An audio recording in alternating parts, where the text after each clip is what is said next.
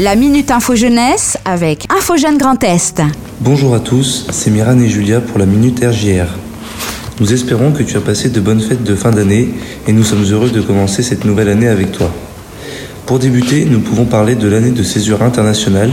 Elle a lieu après l'obtention du baccalauréat. Si tu décides de te consacrer une année rien que pour toi, c'est ce choix que tu dois faire.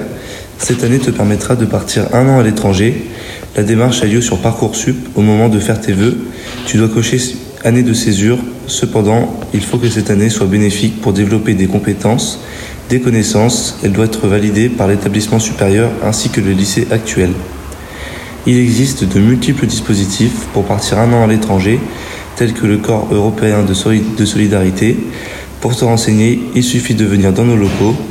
Il y a également le service civique à l'international ou encore travailler au pair. Pour plus de renseignements, tu peux te rendre sur le site info-jeune-grandest.fr. Et n'oubliez pas, l'inscription au SNU est toujours ouverte. Il consiste en une mission de volontariat s'adressant aux jeunes entre 15 et 17 ans. Si tu es intéressé, tu peux retrouver toutes les informations sur notre site internet. Pour nous trouver, il faut se rendre dans nos locaux situés 41 rue de Talleyrand à Reims. Nous sommes ouverts du lundi au vendredi de 13h à 18h.